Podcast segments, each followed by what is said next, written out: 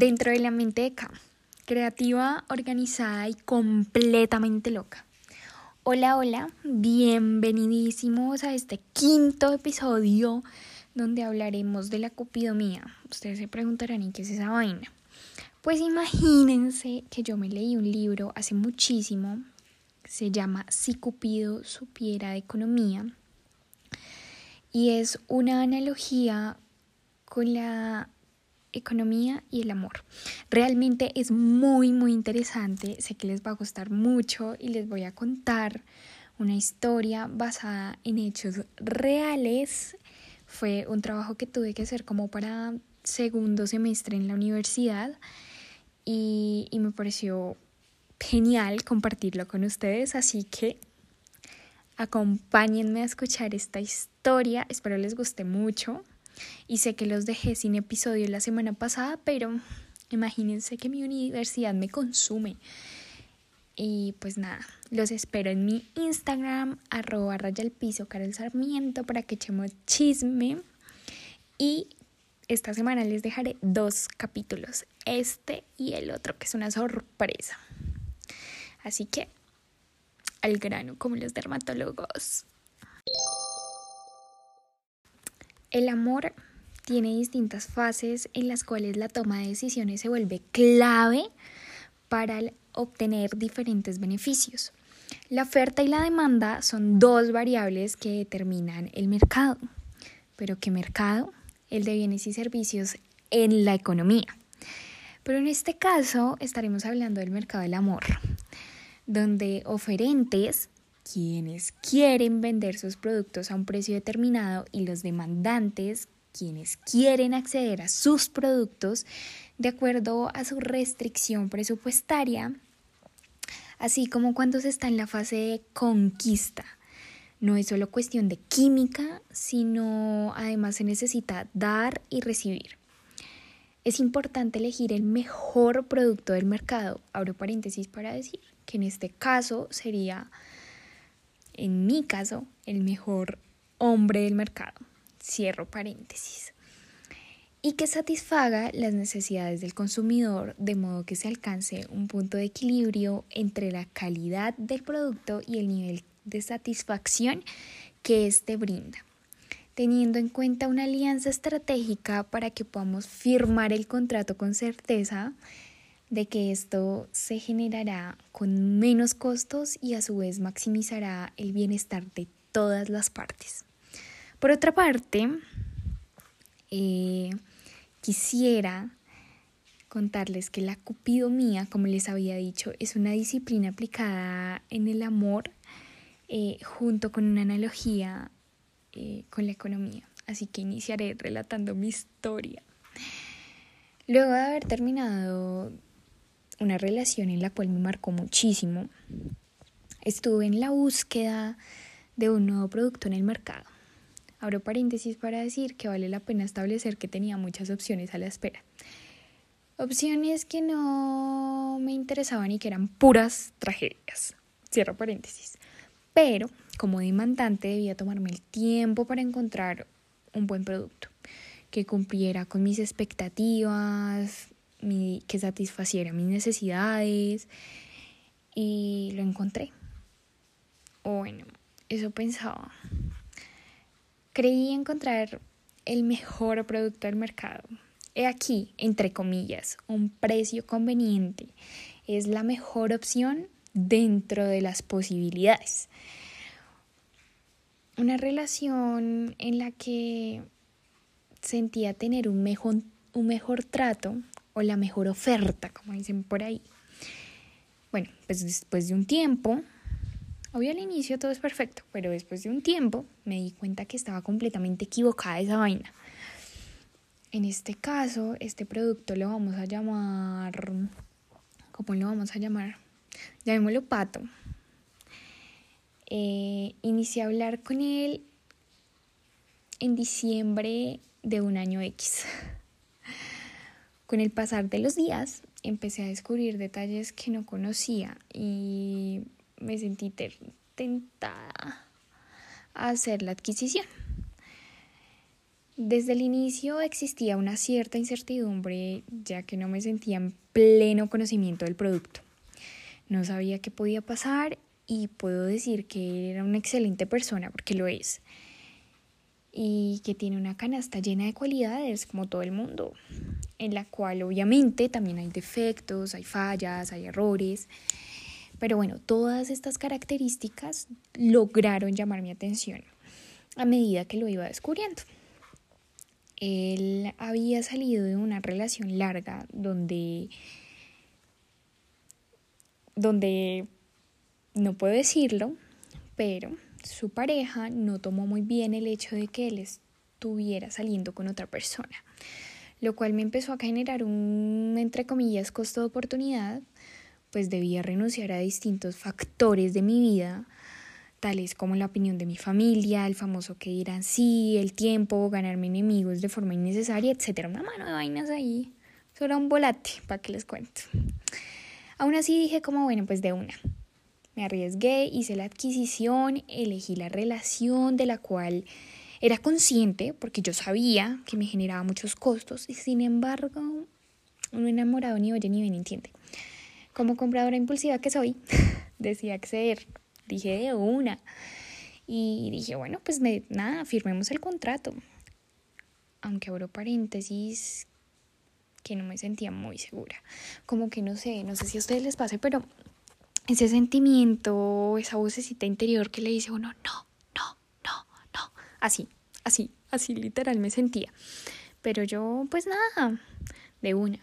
Sabía que tenía muchos bienes sustitutos que son bienes sustitutos, pues los manes que están ahí detrás de uno, obviamente me ofrecían muchos beneficios, pero definitivamente no cumplían todas mis expectativas. Entonces esto me conllevó a mantenerme firme en mi decisión y dije, pues nada, empecemos. Empezó dicha relación en la cual no existía nada de punto de equilibrio, eso era pura paja. Ya que Pato, este man, pues tenía otras responsabilidades como todo el mundo, tenía sus cositas. Y pues esto evitaba que el man centrara su atención en mí. Y pues me generaba una gran desventaja. Eh, yo estaba dando más de mí cuando él en realidad estaba ofreciendo muy poco. Y no solo eso, sino que también esto desencadenó muchos inconvenientes, no me, estaba, no me estaba sintiendo satisfecha y no sentía como esa atracción la misma del inicio. Y vi que solo ocurrió un exceso de oferta, lo que en economía se refiere a que el precio baje, así que decidí alejarme. Él cambió inmediatamente cuando hice eso y pude percatarme de que él es, entre comillas, muy sensible, o sea, reaccionó radicalmente. Y en economía esto se llama una mayor elasticidad. Cambió su actitud, siendo sumiso y solo pensaba en que... Y yo solo pensaba en que me sentía muy avergonzada. Pero tenía miedo a estar sola y que alguien no me diera la misma... O sea, él no me daba atención, pero, o sea, como que sí, pero no. Y yo tenía miedo a que no existiera alguien igual. Y esto en economía más o menos sería como el precio del, del mercado está muy bajo y pues hice una elección errónea como consumidora. violación al principio de transitividad. O sea, no estaba siendo coherente con mis propias preferencias. Así como cuando uno escoge otra vaina porque no está el producto que a uno le gusta. Bueno, con el paso del tiempo iba decayendo cada vez más. Y en este punto de la relación estaba tan inestable que empecé a sentir atracción por alguien más. Pero no estaba segura de querer perder a Pato porque pues es el man como con que uno tiene fijo, por decirlo así. Em, dialogaba cada noche con la almohada. Esta vaina se me volvió un hábito prácticamente.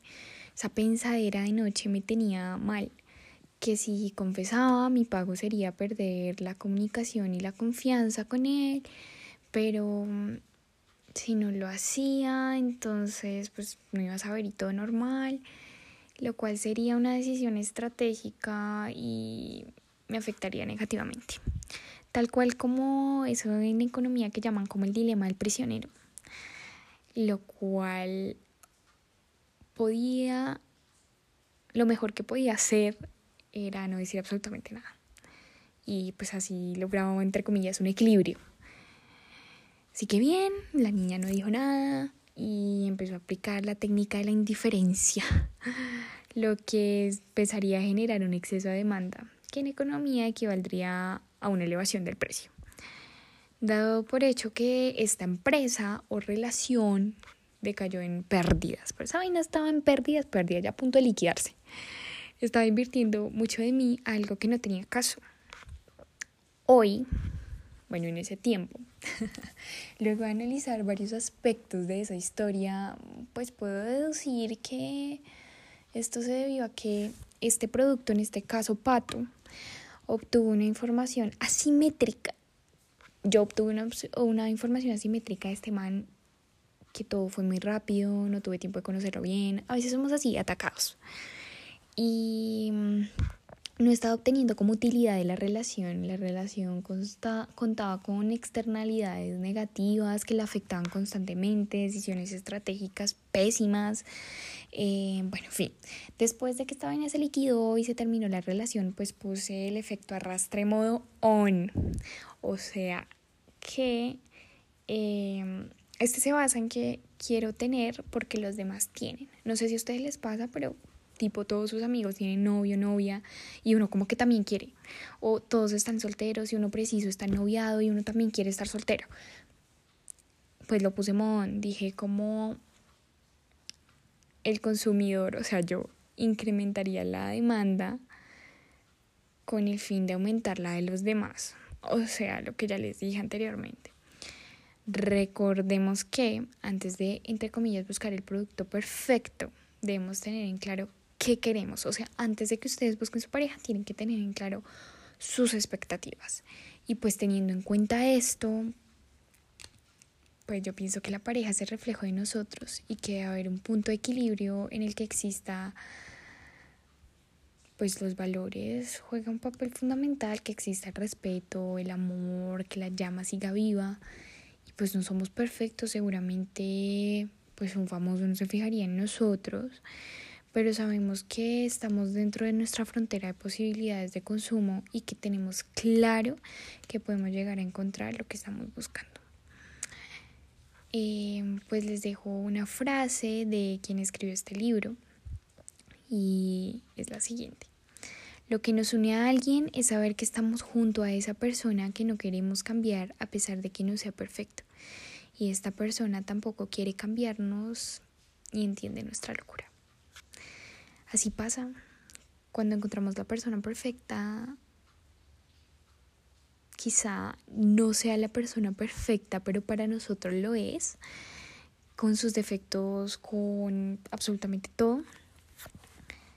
Eh, nos sentimos plenos y eso es importante, que incluso en la intimidad, y no estoy hablando aquí de sexo, sino en poder contarle un secreto tuyo, en poder confesarle algo que te da miedo, en poder decirle tus inseguridades y que aún así te ame, juepucha, ahí es. Ahí es, que no te juzgues, que estén ahí contigo. Yo pienso que ahí es. Y pues nada, y les cuento mi historia medio relacionada con economía y pues de lo que medio me acuerdo, porque la verdad no tenía ni idea de dónde andará mi documento que a propósito tocó escribir a mano. Entonces, pues nada, espero les haya gustado mucho, mucho, mucho, mucho. Y pues nada, les mando un abrazo. Nos vemos por allá en Instagram para echar chisme. Y no se diga más. Chao, chao.